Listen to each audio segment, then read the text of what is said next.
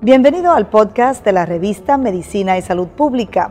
No se pierda nuestra entrevista exclusiva con los médicos y expertos más relevantes para la medicina y la salud pública en Puerto Rico y el mundo. Si desea ver este podcast en vídeo, puede hacerlo en nuestro canal de YouTube Revista MSP.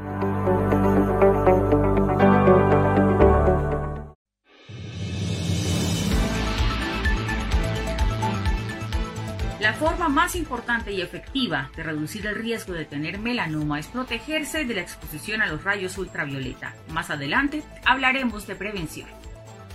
Presentes la depresión y la ansiedad como consecuencia de la pandemia en el ambiente laboral de los puertorriqueños, dice un estudio de la Pontificia Universidad Católica. Colapsa el sistema de hospitales en Colombia debido al agravamiento de la situación política en Bogotá.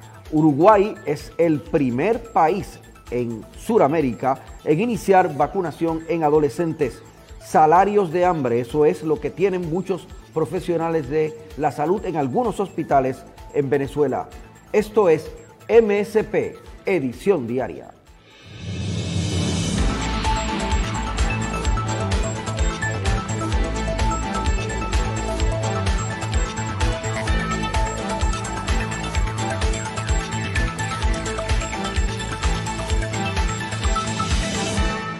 Actualmente se diagnostican unos 160 mil casos al año en todo el mundo de melanoma, que es 10 veces más frecuente en las personas blancas que en las de raza negra, y su distribución es similar entre hombres y mujeres menores de 65 años. ¿Cómo prevenir el melanoma en un clima como el que tenemos nosotros en Puerto Rico con abundancia de sol? Aquí está Margelín Velosa con la información. Gracias al compañero Luis Penchi desde los estudios principales de MSP Misión Diaria. La más completa información de salud y ciencia está en www.medicinaysaludpublica.com. En Facebook estamos como revista Medicina y Salud Pública y en Instagram como revista MSP. Las recomendaciones para evitar tener melanoma van mucho más allá que simplemente utilizar ropa que cubra nuestro cuerpo o utilizar bloqueador solar. En el siguiente video explicativo le contamos todo lo que necesita saber. Cuidados esenciales de la piel para evitar el melanoma. Para miles de puertorriqueños, la temporada de playa comenzó hace rato y se extenderá hasta más allá del mes de julio. De ahora en adelante, las horas bajo el sol intenso del trópico se encargarán de broncear sus pieles y es preciso tomar precauciones para evitar problemas en el futuro, tales como el melanoma. 1 usar una crema natural para proteger tu piel del sol. Mucha gente piensa que solo se debe usar la crema si estás en la playa tomando el sol o disfrutando un día en la piscina de la comunidad o de nuestro ayuntamiento. Pero la verdad es que se debe utilizar crema solar si vas a pasar varias horas al aire libre para evitar quemarse con el sol. 2. Bebe agua para mantener la hidratación de la piel. Aunque una de las actividades favoritas del verano es quedarse en una terraza con amigos y una buena cerveza fresquita, hay que recordar que debemos beber mucha agua. 3. Lleva manga larga y protege el rostro del sol.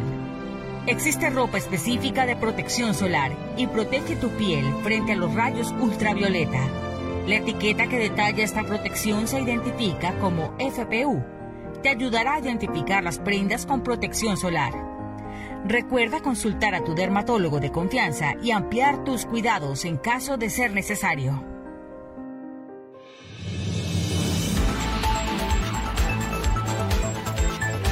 Cientos de trabajadores puertorriqueños ya están participando en un estudio de la Universidad Católica, la Pontificia Universidad Católica, del Observatorio de Sociedad, Gobernanza y Política Pública de la universidad, para ver qué está pasando con los trabajadores en el momento de la pandemia, que todavía tenemos la pandemia y se dice que estamos saliendo de ella, pero eh, ha sido más de un año, un año y medio de pandemia y ha habido un disloque de los trabajadores.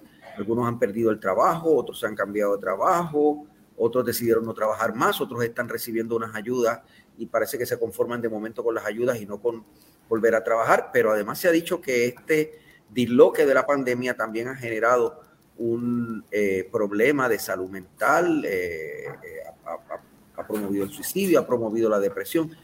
Y yo quiero hablar con el doctor Hernán Vera, que es un especialista en la conducta humana, para que nos diga qué él espera del estudio, cómo se, cómo se puede eh, participar en el estudio y por qué lo están haciendo. Gracias, doctor. Saludos. Gracias por Gracias, Luis, y muchos saludos. Y, un placer estar en, tu programa. Mira, Luis, como sabes, este, nosotros en la Pontificia Universidad Católica de Puerto Rico, entre 2019 y 2020, llevó a cabo un estudio entre cerca de 530 trabajadores que se llamó Trabajo decente o precariedad laboral, una aproximación a la situación de los trabajadores en Puerto Rico. Así que, como podrás notar, pues es un trabajo que se llevó a cabo antes de la pandemia. Y entonces allí indagábamos sobre, digamos, las percepciones de los empleados, de los eh, trabajadores, sobre su salario, sobre su situación laboral, sobre sus beneficios marginales, sobre sus posibilidades de ascenso, ¿verdad? Y, y también indagábamos sobre los niveles de satisfacción laboral que ellos eh, sentían en aquel momento. Así que nosotros, la Pontificia Universidad Católica, la presidencia, publica en forma de libro, eh, libro que se distribuye gratuitamente, ese trabajo, el, trabajo, el, de trabajo decente o precariedad laboral, que podrás notar que está enmarcado, ¿verdad?, en, en los objetivos del desarrollo sostenible. Así que ese objetivo número 8, esa meta octava, pues tiene que ver con el trabajo decente, que es una aspiración que deben tener todos los pueblos desarrollados. ¿Qué pasa? Una vez nosotros publicamos, oye, acabamos de sacar ese libro, nos viene encima la pandemia. Y entonces todavía no habíamos divulgado ampliamente los resultados de aquel estudio. Y al grupo de investigadores que me acompañó en ese trabajo le queda entonces esta gran duda de cuánto ha cambiado la situación de los trabajadores en esas áreas que le acabo de señalar con respecto a la pandemia. Además, es decir, que nosotros replicamos o, volvemos a repetir esa parte del estudio, ¿verdad? Ese grupo de cuestionarios eh, que tenían para poder hacer una comparación antes de la pandemia y durante la pandemia. Además de eso, pues hicimos o hacemos una serie de preguntas que tienen que ver propiamente con los ajustes que, han tenido que hacer los trabajadores de cara a la pandemia. Así que temas como, temas como el, teletrabajo, ¿verdad? El, trabajar remotamente es un tema que ha estado presente en los libros de gerencia, en los libros de psicología industrial. Así que por mucho tiempo hablamos del teletrabajo como algo teórico, como algo que era novedoso, algo que quizás podríamos llegar a hacer. Pero ya eso ya es una cosa normal. Tremendamente normal. Eh, mira, la experiencia de nosotros, los profesores de la Pontificia Universidad Católica de Puerto Rico, es que nos fuimos un miércoles a prepararnos para un eh, eh, de unas clases presenciales para el lunes siguiente ya estar en clases en modalidad remota. Así que, de nuevo, no, eh, eh, eso que discutíamos teóricamente por décadas y lo veíamos como algo del futuro y quizás algunas compañías o algunas organizaciones lo desarrollaban porque quizás lo veían como algo de avanzada, nos tocó a todos. De hecho, e, e, esta entrevista es un ejemplo de ello, ¿no? Claro. Entonces, pues... y eso, eso tiene que afectar no solo el ritmo de la vida y lo que nosotros hacemos, nuestra visión de lo que es eh, ser libre y de lo que no es ser libre, nuestra visión de si nos estamos convirtiendo en esclavos, ¿verdad? Eh, esclavos hasta, hasta de la tecnología, eh, ¿verdad? ¿cómo, cómo, debe afectar eso al ser humano? ¿Cómo, a los trabajadores concretamente?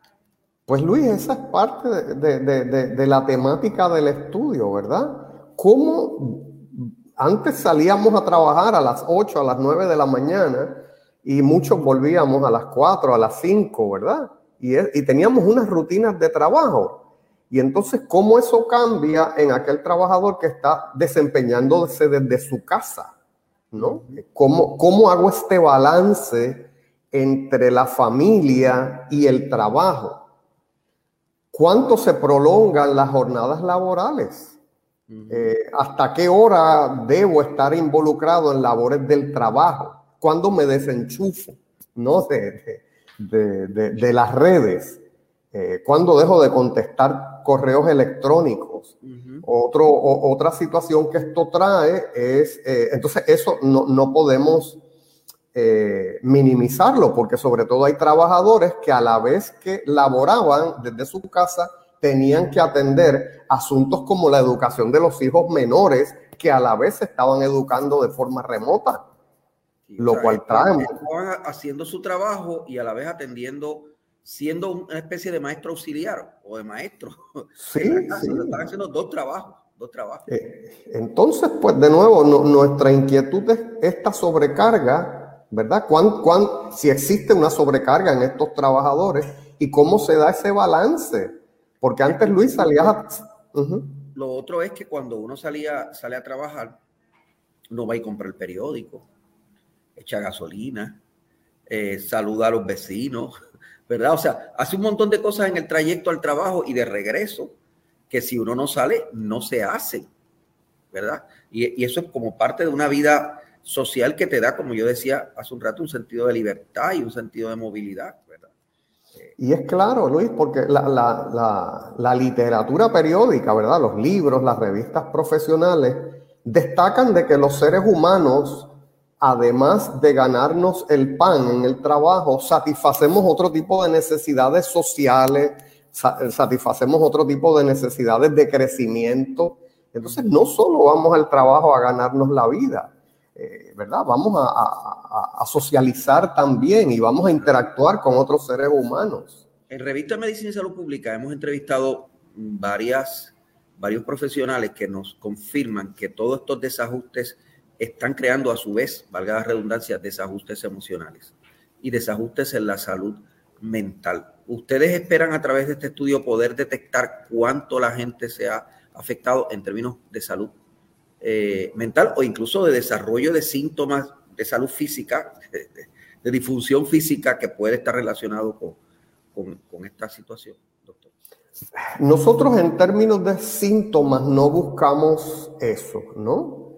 Eh, ¿Verdad? Nosotros buscamos mayormente pues este tipo de ajuste, el tipo de gasto, eh, la satisfacción o insatisfacción que tienen los trabajadores con esa situación, cuán acompañados o abandonados se sienten por sus patronos en este proceso, ¿verdad? Porque puede, puede ser que solamente nos fijemos en el producto y entonces pues en, el proceso el, empleado se pueda estar sintiendo más, eh, ¿cómo le digo? Eh, desgastado en ese proceso.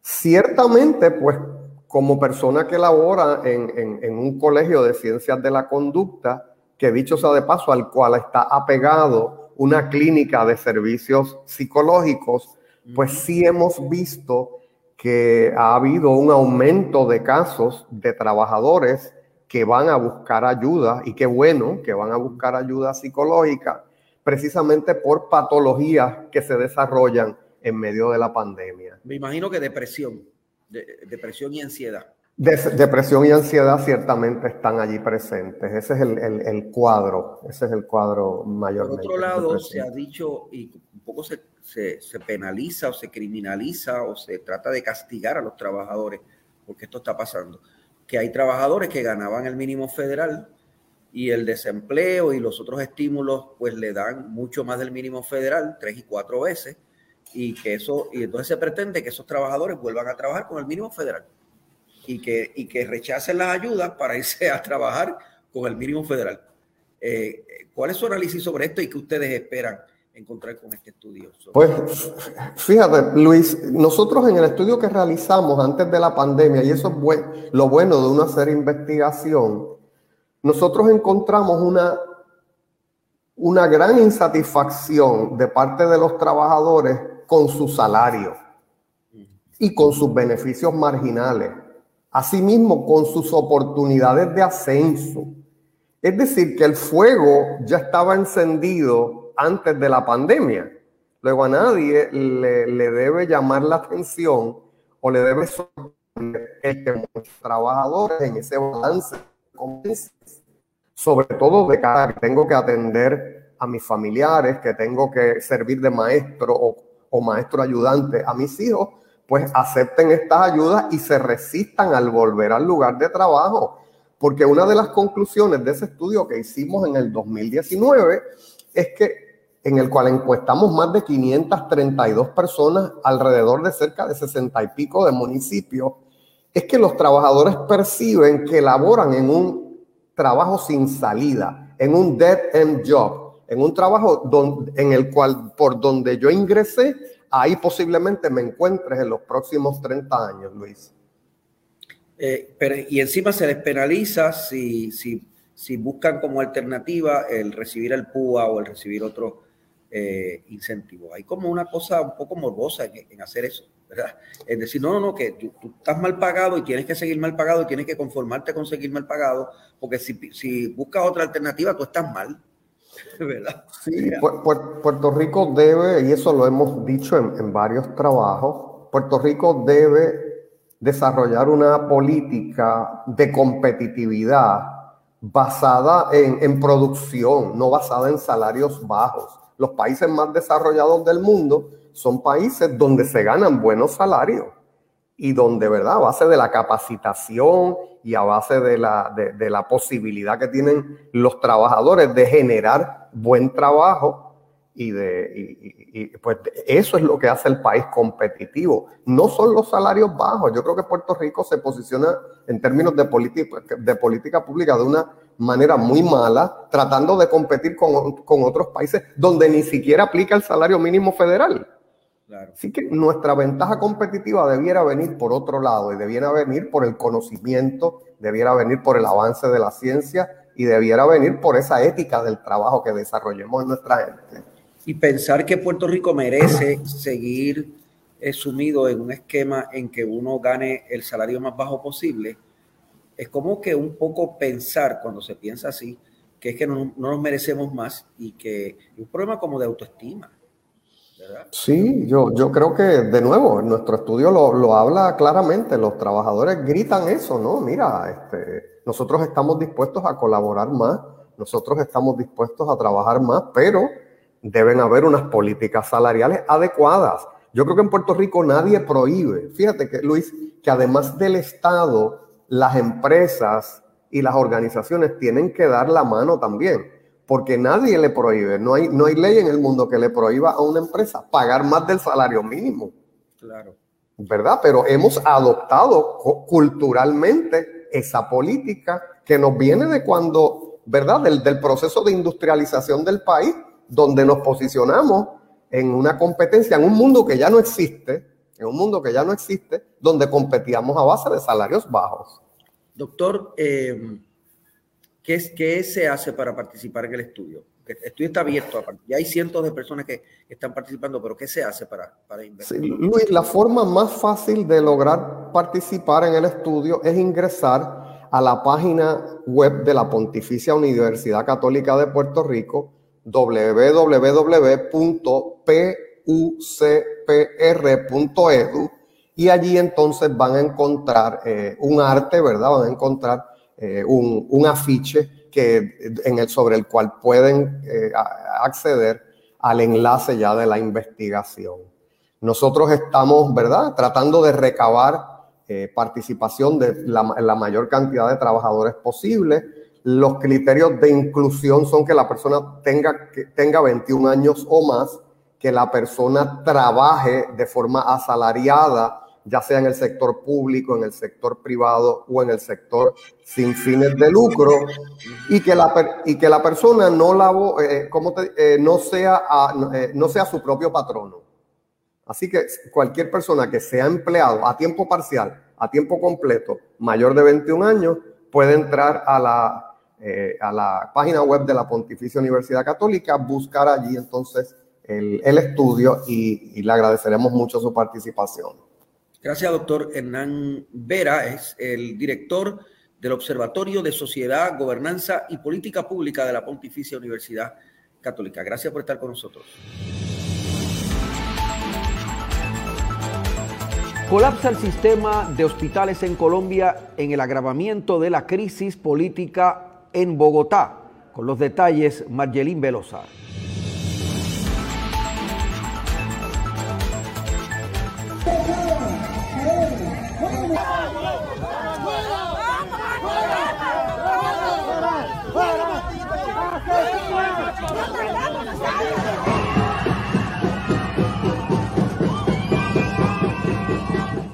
Lo que acabamos de ver a continuación es justamente el panorama de protestas que vive Colombia desde el pasado 28 de abril, con las movilizaciones que se han extendido hasta la fecha. Estas marchas no cesan. Cada semana el Comité Nacional de Paro convoca nuevas concentraciones desde las distintas ciudades del país, desde varios puntos, para que los ciudadanos salgan a, marchar exigiendo soluciones al gobierno nacional que hasta el momento se ha sentado pues a la mesa de diálogo, pero no hay acuerdos concretos. Sin embargo, pues esto se ha intensificado con las semanas y ha provocado un aumento también en los casos de COVID-19. En cuanto al panorama de salud, en palabras justamente que dio el prestigioso cirujano Remberto Burgos, quien habló también para la revista Semana hace unos días, el sistema de salud está completamente colapsado y no le cabe una, no hay una cama más. A estas preocupantes palabras también añadió que es una irresponsabilidad quizás convocar manifestaciones en estos momentos de pandemia. Las clínicas del país están también en este momento en una grave crisis por la alta ocupación de camas UCI y los contagios parecen no tener freno, freno y se aumentan con estas movilizaciones. Justamente la alcaldesa de Bogotá, Claudia López, presentó su preocupación pues a los diferentes gremios que están marchando. Les pidió también utilizar eh, o seguir todas las medidas de bioseguridad cada vez que salgan a movilizarse porque los contagios pues están aumentando de manera desmedida. Teniendo en cuenta pues esta grave situación, también agradeció la presencia de la CIDH en la ciudad para vigilar todo lo que está ocurriendo con las movilizaciones en el país. Escuchemos lo que dijo la alcaldesa Claudia López. Entendemos que quieren acompañar a la CIDH, agradecerle su presencia en Colombia y presentar las diferentes informaciones para que haya claridad, verdad y justicia. Sin embargo, ineludiblemente una nueva jornada de movilizaciones pues también tendrá algunas afectaciones en la movilidad. Hemos organizado eh, el funcionamiento de los portales, de rutas alternas, eh, el Comité del Paro y las diferentes organizaciones sociales y de jóvenes han anunciado que saldrán marchas desde USME hacia el centro, desde el Portal de las Américas hacia el centro, desde el Portal de SUA, desde el Portal de la 80. Eh, diferentes organizaciones se convocarán también en el centro de la ciudad, en el Parque de los Hippies, en el Parque Nacional. La mayoría quiere confluir en el centro de nuestra ciudad donde está sesionando la CIDH. Como les digo, hemos organizado pues que podamos prestar el mejor servicio de movilidad con las rutas tradicionales y rutas alternas, pero le ruego a los ciudadanos que con paciencia traten de organizar sus horarios, va a haber marchas a lo largo de todo el día, que estén pendientes de las redes sociales de la alcaldía y Transmilenio para que vean los ajustes de las diferentes rutas, para que puedan llegar a casa, ir a trabajar, hacer sus diligencias también. A quienes marchan, rogarles que mantengamos las medidas de bioseguridad, el distanciamiento, el uso del tapabocas, aunque en ese efecto es un efecto indeseado que nadie quisiera causar, pero es indudable que 40 días de manifestaciones y aglomeraciones nos han dejado el mayor pico de contagios y mortalidad que hemos tenido a lo largo de más de un año de pandemia. Sé que nadie quisiera que eso ocurra, pero así es el COVID y ocurre. Así que por favor tratemos de tener el mejor balance que podamos entre las causas sociales, económicas, de derechos humanos, pero también el cuidado de la vida y la salud que tenemos que asegurar en Bogotá. A la CIDH toda nuestra gratitud por su presencia en nuestra ciudad y en nuestro país y confiamos en que su labor no solamente nos contribuya a esclarecer verdad y justicia para quienes han sido víctimas de abusos, sino que contribuya a que se tomen decisiones, concertaciones, soluciones de fondo para salir de esta crisis profunda en la que nos encontramos. Un abrazo para todos y por favor sigámonos cuidando. Ahí estaban entonces las palabras de la alcaldesa Claudia López, el llamado que hizo justamente a todas las personas que se movilizan, incluso agradeció a la CIDH, hay que decir también que más de 500 personas se concentraron en el Hotel Tequindama, que es justamente donde está este grupo de personas o de miembros del, de la CIDH, para también exigirles a ellos atención en cuanto a todo lo que está ocurriendo en Colombia, en la capital del país. En Bogotá amaneció en su punto más crítico en cuanto a ocupación de camas UCI. Solo quedan 40 camas, esto equivale al 98,2%. La ocupación para otras patologías está en un 96,9%, es la disponibilidad de 84 camas. Esto es para otras patologías diferentes al COVID-19. En vacunación, se han aplicado en Colombia, esto en cifras actualizadas según el último reporte que tenemos del Ministerio de Salud con corte al 8 de junio, un total de 11.977.805 vacunas. De estas, 3.535.101 corresponden a segundas dosis. La capital del país, Bogotá, y los departamentos de Antioquia, Casanare, Boyacá, Santander, Norte de Santander, Atlántico, Bolívar, Barranquilla, Cartagena, Córdoba, Cundinamarca, Caldas, Risaralda, Valle del Cauca, Tolima, Naillo y Huila. Son aquellos que lideran en este momento pues los avances más grandes en materia de vacunación pese a las movilizaciones también que hemos tenido en todo el país y el tema de vacunación continúa avanzando paulativamente, se están aplicando entre 121 mil y 250 mil dosis día en varias ciudades, ya comenzaron a vacunar a población ya mayor a los 49 años. En total, en Colombia se han contagiado hasta el momento de COVID-19, según reporte, por supuesto, de las pruebas, 3.635.835 personas y han fallecido en el país 93.473 personas. Recuperados también hay una cifra importante, son 3.385.586 personas. Un dato importante, según estas cifras, es que aumenta el número también de personas vacunadas, pero no cesa el número de personas que fallecen y también está aumentando el número de personas jóvenes que ingresan a una unidad de cuidados intensivos. Aunque la lluvia, por supuesto, le ha jugado en contra las movilizaciones que se adelantan en Colombia y en Bogotá, las aglomeraciones siguen siendo críticas en la capital del país esto se ha traducido, como ya lo ha dicho la mandataria la alcaldesa Claudia López, en un aumento en el número de casos COVID. Las medidas y la reactivación de la economía está volviendo paulatinamente, eh, contrario a los casos de COVID y parecería pues incluso contradictorio que justamente en este momento se reactive la economía, pero es una decisión que han tomado los mandatarios teniendo en cuenta que hay graves afectaciones económicas en toda la población. La CIDH, por su parte, también pidió al gobierno nacional, tras una reunión que tuvieron en las últimas horas, que se firme urgente un preacuerdo también con los manifestantes para llegar justamente ya a un acuerdo definitivo, a unos diálogos concretos y frenar las protestas. Y, por supuesto, para muchos eh, las protestas llegan en un momento crítico para el país por el desalentador panorama que tiene el COVID-19. Gracias a ustedes por estar conectados con esta actualización importante de noticias de Colombia y Latinoamérica.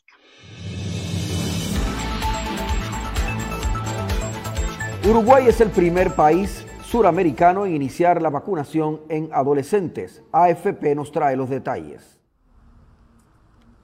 Uruguay es el primer país latinoamericano en comenzar la vacunación contra COVID-19 para adolescentes. Desde el miércoles se comenzó a inocular a menores, una decisión con la que las autoridades esperan retomar clases presenciales en la educación media a mediados de julio se comenzó a agendar eh, de los 17 hacia, hacia abajo y hoy en general la mayoría de los pacientes que tenemos, de las personas, perdón, que tenemos agendadas son este, alrededor de los 16, 17 años.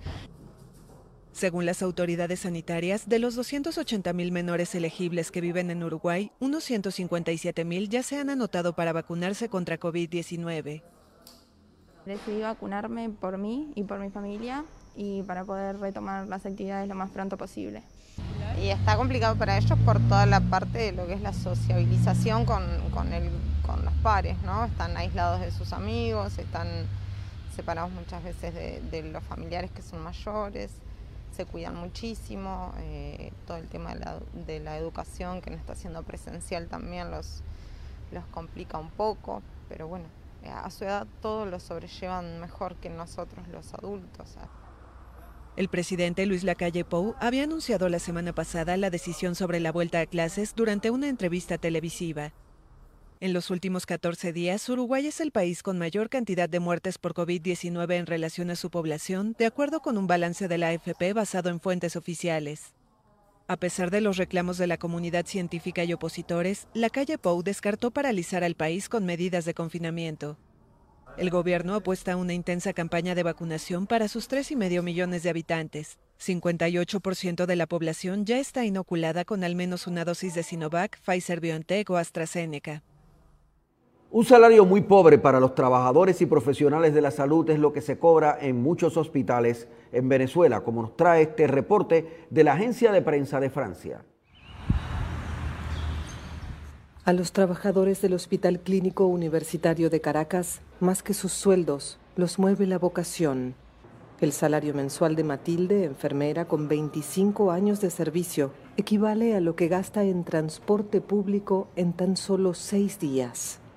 A veces me vengo a pie desde mi casa hasta aquí, hasta el trabajo. A veces me voy a pie.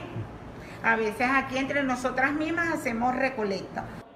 El salario más alto de un profesional en la administración pública no llega a 10 dólares, incluso tras un aumento decretado por el presidente Nicolás Maduro de casi 300%, pulverizado por la hiperinflación y la depreciación de la moneda se paga con devaluados bolívares, desplazados ahora por los dólares que imperan en cualquier transacción. El salario de hambre que tenemos ahorita, lo que llaman mínimo, convertido en mínimo más mínimo, cada día más, porque uno no puede ni comer con eso. Esa es la triste realidad de, los empleados ahorita y tanto el personal obrero como el personal empleado de, de las instituciones públicas, como quien dice, le estamos trabajando de gratis al Estado, le estamos haciendo un favor al Estado. Nadie puede vivir con un salario mínimo, que dejó de ser referencia en el sector privado, donde la remuneración promedio ronda los 50 dólares mensuales. Los 3.3 millones de trabajadores de la administración pública se ven obligados a complementar ingresos en la economía informal. Para comprar una cosa útil de uno no lo alcanza. Si compro el pollo no puedo comprar una pata de dientes, compro otra cosa no me alcanza. Este hospital es uno de los centros más importantes para la formación de médicos en Venezuela, pero los estudiantes han desertado por los bajos sueldos y la clínica muestra años de abandono y falta de inversión. El personal debe traer de casa el cloro para limpiar las instalaciones y no cuenta con sutura, guantes ni tapabocas. Funcionan dos de ocho quirófanos. El gobierno vincula la crisis con las sanciones internacionales contra el país, aunque la situación comenzó a deteriorarse mucho antes de la imposición de estas medidas. Esto ha sido MSP Edición Diaria. Estamos aquí todas las mañanas desde las 7 de la mañana y todo el día, 24/7, con información pertinente sobre el COVID-19, la situación de distintas condiciones de salud, las investigaciones científicas e investigaciones de salud pública, aquí en MSP Edición Diaria y en nuestras plataformas de medicina y salud pública. Hemos estado bajo la dirección técnica de Fabiola Plaza y la dirección general de Carlos Alexis Lugo Marrero. Mi nombre es Luis Penchi, aquí cubrimos la ciencia porque la ciencia es noticia.